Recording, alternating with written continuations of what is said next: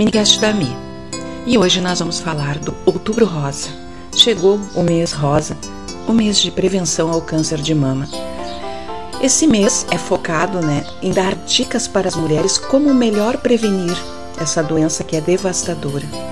E os números são alarmantes. Depois do câncer de pele, ele é a segunda causa de morte nas mulheres em todo o mundo. A cada 100 casos em mulheres, 25 se trata de câncer de mama. Muito interessante, né? E triste ao mesmo tempo. O foco do mês é sobre a prevenção e como tratar essa doença que avança e se alastra silenciosamente muitas vezes. Então, quanto mais precocemente for diagnosticado, maiores são as chances de cura. A campanha do Outubro Rosa é muito interessante e todos têm que fazer parte e apoiar a causa. É muito importante as mulheres estarem ligadas nas datas, né? Já que além da conscientização, todas as instituições públicas e privadas realizam exames preventivos gratuitamente ou a preços reduzidos.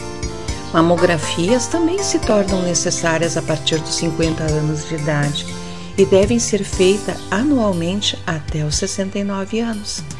Esse exame é essencial, já que através da radiação ele consegue formar uma imagem no interior da mama e com isso se consegue identificar o câncer de até um centímetro em seu estágio inicial. Nesse estágio, as chances de cura são de 90%. Mesmo não sendo tão comum em mulheres abaixo dos 30 anos, é essencial realizar o autoexame pelo menos uma vez ao mês é importante lembrar também que o câncer de mama não acontece apenas com as mulheres.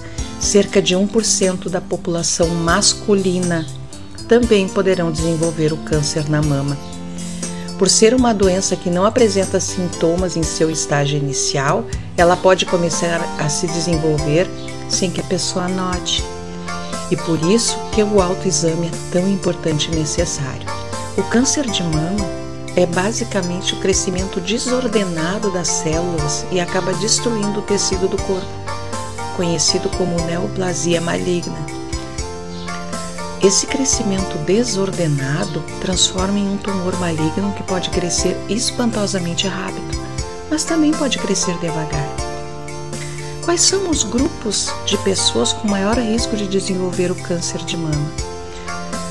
Mulheres que tiveram a primeira menstruação antes dos 12 anos de idade, mulheres que não tiveram filhos, mulheres que não amamentaram, mulheres que tiveram a sua gestação após os 30 anos e mulheres que fizeram reposição hormonal. Além dos fatores já citados, ainda devem ser adicionados à lista a genética, fatores ambientais e também o estilo de vida da pessoa. Essa é a minha dica de hoje, uma lembrança que durante todo o mês eu estarei falando sobre. E peço: cuidem-se, quem ama se cuida. Cuidem-se, cuidem das suas mulheres, das suas filhas, de quem vocês amam. Entrem, se engajem nesta luta, que é uma luta diária e não só no mês de outubro. Nosso Outubro Rosa está começando, mas muito se vai falar ainda durante todo o tempo. grande abraço e até uma próxima.